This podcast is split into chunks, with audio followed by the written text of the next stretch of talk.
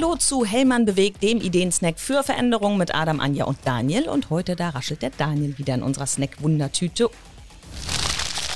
und hat uns welchen Gast und welches Thema mitgebracht, Daniel? Ja, hallo Cora. Cora, heute habe ich mitgebracht den Ralf Ohme. Ralf arbeitet bei uns in der Abteilung Corporate Real Estate Management. Klingt mm. kompliziert. ähm, Ralf kümmert sich um alles, was mit den Bauprojekten, ähm, die bei Hellmann durchgeführt werden, zusammenhängt. Und Ralf habe ich mitgebracht, weil er uns heute was zum Thema vegane Ernährung erzählen wird. Okay, da wollen wir drüber sprechen. Und ich weiß auch schon, dass äh, dein Umstieg auf die vegane Ernährung tatsächlich was mit Hellmann zu tun hat. Diese Geschichte müssen wir natürlich unbedingt erzählen, Ralf. Ja, das stimmt. Also wir sind schon jahrelang dabei, dass wir vor Ostern immer eine Fastenaktion machen. Angefangen ist das tatsächlich mit gar nichts essen. Das heißt, wir haben Heilfasten eine Woche gemacht, die mal oh. zwischendurch drin war. Äh, das hat, ist aber total gut angekommen. Das mhm. sind Kollegen aus Hamburg, Bremen, Osnabrück dabei. Das ist also auch nicht nur hier direkt äh, vor Ort. Und vor zwei Jahren haben wir gesagt, wir machen jetzt sieben Wochen vegan oder halt von Aschermittwoch bis Ostersonntag machen wir vegan. Mhm. Und äh, das hat wunderbar funktioniert. Ich war vorher schon sieben Jahre vegetarisch unterwegs, deswegen war vielleicht der Umstellung für mich auch nicht ganz so, ganz so schwierig. Ähm, und ich habe während der Zeit festgestellt, dass es relativ einfach ist, fleischlos habe ich ja vorher schon, aber auch ohne Milch und ohne Käse äh, unterwegs zu sein. Wo ich ein bisschen Schwierigkeiten hatte, war mit äh, Milch im Kaffee. Hm. Da habe ich bis heute noch keine Alternative gefunden. Was? aber jetzt mag ich auch schwarzen Kaffee. Das geht also ganz gut. Okay, das ist doch auch eine gute Alternative. Du hast gemerkt auch, dass, es, äh, dass du dich besser gefühlt hast tatsächlich, ne? Äh, direkt habe ich mich äh, gar nicht besser gefühlt, aber nachdem ich wieder angefangen bin, ähm, Käse und Eier und Sahne und so weiter zu essen, quasi Osterdienstag, habe ich gemerkt, wie meine Gelenke angeschwollen sind. Ja. Woher kommt das? Ich habe seit ein paar Jahren Rheuma. Das ist eine entzündliche Erkrankung und ähm, habe auch, jetzt, jetzt nicht mehr, habe auch lange Jahre äh, Medikamente dagegen genommen. Und äh, nach dieser veganen Aktion habe ich halt, als ich wieder angefangen bin, für mich normal zu essen, gemerkt, wie sich wirklich meine Gelenke quasi verdoppelt haben. Okay. Und dann bin ich mittwochs nach, äh, nach Ostern angefangen und habe gesagt, Mann, Ome, was bist du ein Idiot? Mhm. Und habe wieder darauf verzichtet.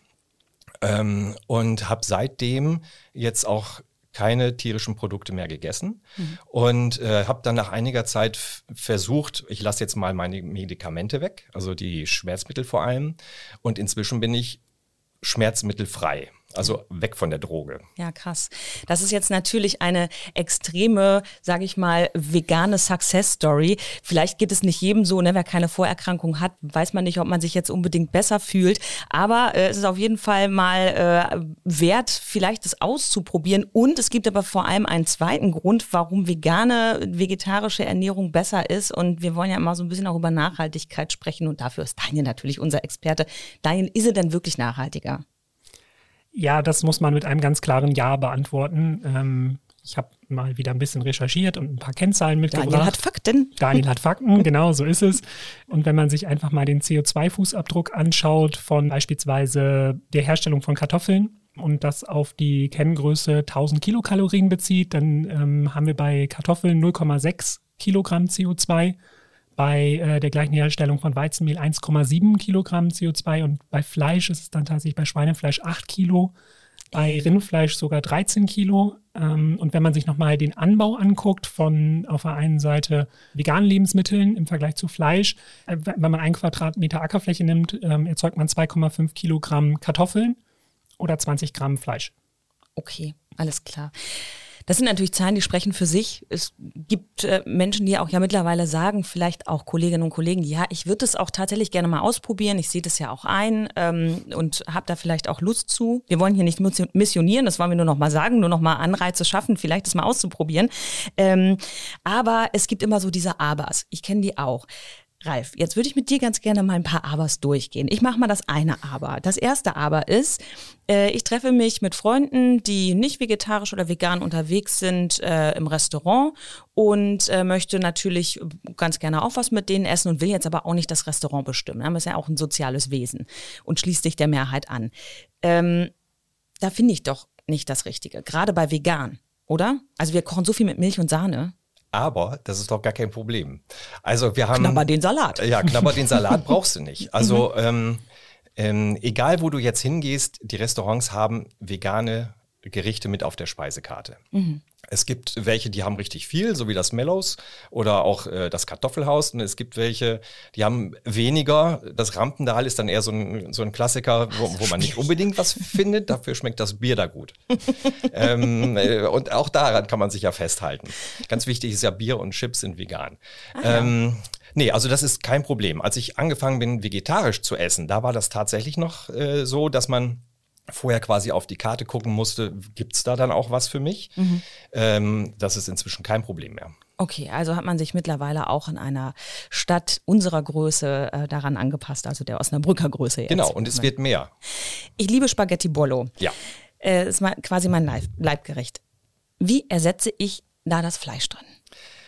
Genau, Fleisch ersetzen ist gar nicht notwendig, weil wenn du anfängst, Fleisch ersetzen zu wollen, dann kommst du in so eine Sackgasse rein. Ähm, meine Tante hat irgendwann mal zu mir gesagt, ach Ralf, ich kann ja gar nichts mehr für dich kochen. So, und dann hat die natürlich im Kopf gehabt, eine Rindsroulade mit Rotkohl und Kartoffelbrei oder sowas und hat dann gedacht, was mache ich denn jetzt? Kartoffelbrei ist Milch drin, die Roulade kann ich doch auch nicht einfach so ersetzen. Und wenn man weggeht von diesem ähm, von dieser Hausmannskost und dann sagt, ich guck mal, was es für vegane Gerichte gibt, dann gibt es also Unmengen. Es gibt ja Weltebenen, die, die, reden, die essen quasi nur vegan. Ne? So in Indien oder so gibt es das ganz viel. Und ähm, deswegen ist das kein Problem. Eine Bolognese, deswegen würde ich nicht ersetzen nehmen, aber ich, ich habe inzwischen mehrere Rezepte äh, für eine Bolognese mit Linsen, mit Soja, mit, also mit Sojaschnetzeln, mit Tofu anbraten. Und dann ist ja wichtig, wie man das würzt. Also da kommen immer logischerweise Tomaten rein und Sellerie und Möhren, wie in einer klassischen Bolognese. Bolo auch. Und äh, dann schmeckt das richtig gut, ist richtig lecker. Okay. Ich, ich äh, also ich glaube, Ralf hat gute Rezepte auf Lager und er hat mir versprochen, er würde nachher auch mal äh, eins, eins auspacken. Das würden wir euch, wenn ihr an snacktüte.hellmann.com schreibt, würden wir euch das auch einfach zur Verfügung stellen. Ralf, was hättest du da für uns denn? Also ich habe gedacht, ich nehme irgendwas, was einfach ist und trotzdem super lecker schmeckt. Und das ist ein, ein Chili. Also Chili Sin Carne dann. Ähm, und äh, ich hatte mich vorher mit meiner Frau abgestimmt und die hat gesagt, ja, das machst du. Das ist gut, weil da muss ich nur Sachen ineinander werfen, oder? Da brauchst was? du nur Sachen ineinander werfen, ein bisschen würzen und ähm, richtig gut. Weil das ist nämlich das Aber Nummer drei, was ich ganz gerne noch besprechen wollen würde. Ähm, ich habe manchmal das Gefühl, diese Rezeptliste ist kompliziert und die Zutatenliste ist länger und ich weiß überhaupt nicht, was das alles ist. Ist das, habe ich einfach nur die falschen Rezepte rausgesucht? Äh, oder ist es tatsächlich so, dass man anders würzen muss in einer veganen, vegetarischen Küche, damit da was bei rumkommt? Also es macht auf jeden Fall Spaß zu würzen und es macht auch Spaß, anders zu würzen. Also wenn man klassisch bei Salz und Pfeffer bleibt, dann, dann ähm, ändert sich nichts. Mhm. Das ist nicht gut. Äh, es ist auch richtig, dass bei einigen Kochbüchern äh, es komische Rezeptbestandteile gibt, aber die leben ja auch davon, dass sie ihr Kochbuch verkaufen mit ganz wilden Sachen, die sonst keiner macht. Also mhm. so wie wir kochen, ist es eigentlich normal. Das Einzige, was ich tatsächlich empfehlen kann, sind zwei Dinge. Das eine ist Kala Namak. Das ist ein ähm, Schwefelsalz, das so ein bisschen nach Ei schmeckt. Also da mache ich auch einen, ich sage jetzt, jetzt ein bisschen nach Hexenküche. Ja, das habe ich schon mal gehört. Ähm, also mit diesem Kala Namak und äh, mache ich ein total leckeres Rührei. Das ist dann natürlich kein Rührei, sondern ein, Rührtofu oder sowas, aber es schmeckt nach Ei und ist total lecker. Und das andere ist, ähm, manchmal fehlt so ein bisschen dieser Fleischgeschmack. Und mhm. das ist dieses Umami. Ja. Genau. Und äh, da gibt es Miso. Und Miso gibt es inzwischen auch überall. Also wenn man das damit reinrührt, das ist so eine Paste ähm, dann, dann fehlt einem auch das nicht mehr. Und dafür muss ich auch nicht großartig in irgendeinen besonderen Markt reingehen oder sowas. Das kriege ich halt mittlerweile ja, überall. überall. Genau. Wir äh, werden das aufnehmen, wie genau das heißt und wie es geschrieben wird. Das ist ja vielleicht etwas komplizierter. Ja, dafür erstmal äh, herzlichen Dank.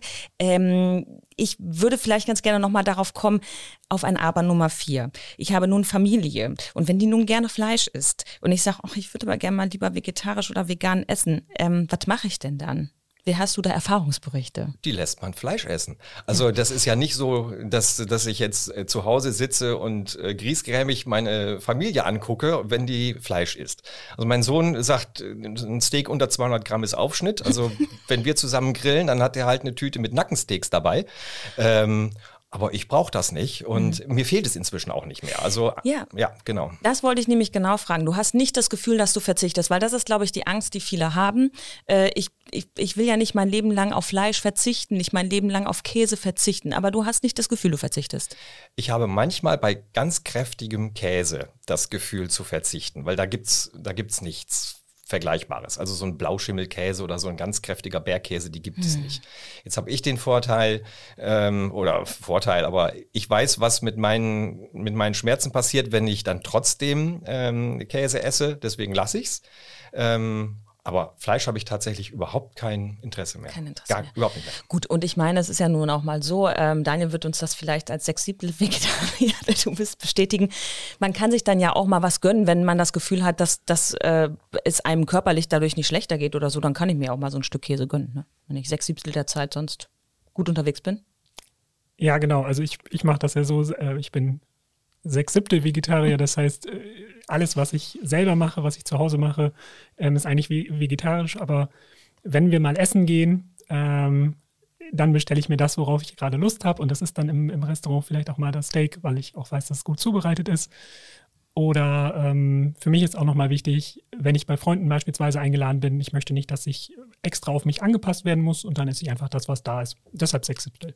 Vielen lieben Dank, dass ihr über eure Erfahrungen mit der veganen, vegetarischen Ernährung gesprochen habt. Äh, versprochen ist das mit dem Rezept. Also, liebe Kolleginnen und liebe Kollegen bei Hellmann, ihr dürft an snacktüte.hellmann.com schreiben und ihr bekommt dann eine vegetarische, ve vegane, vegane, vegane, vegane Chili. Genau. Chili.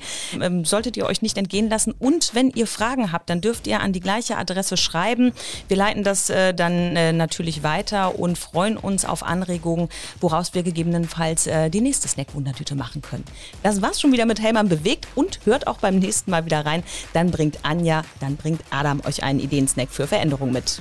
Bis dann. Tschüss. Tschüss. Tschüss.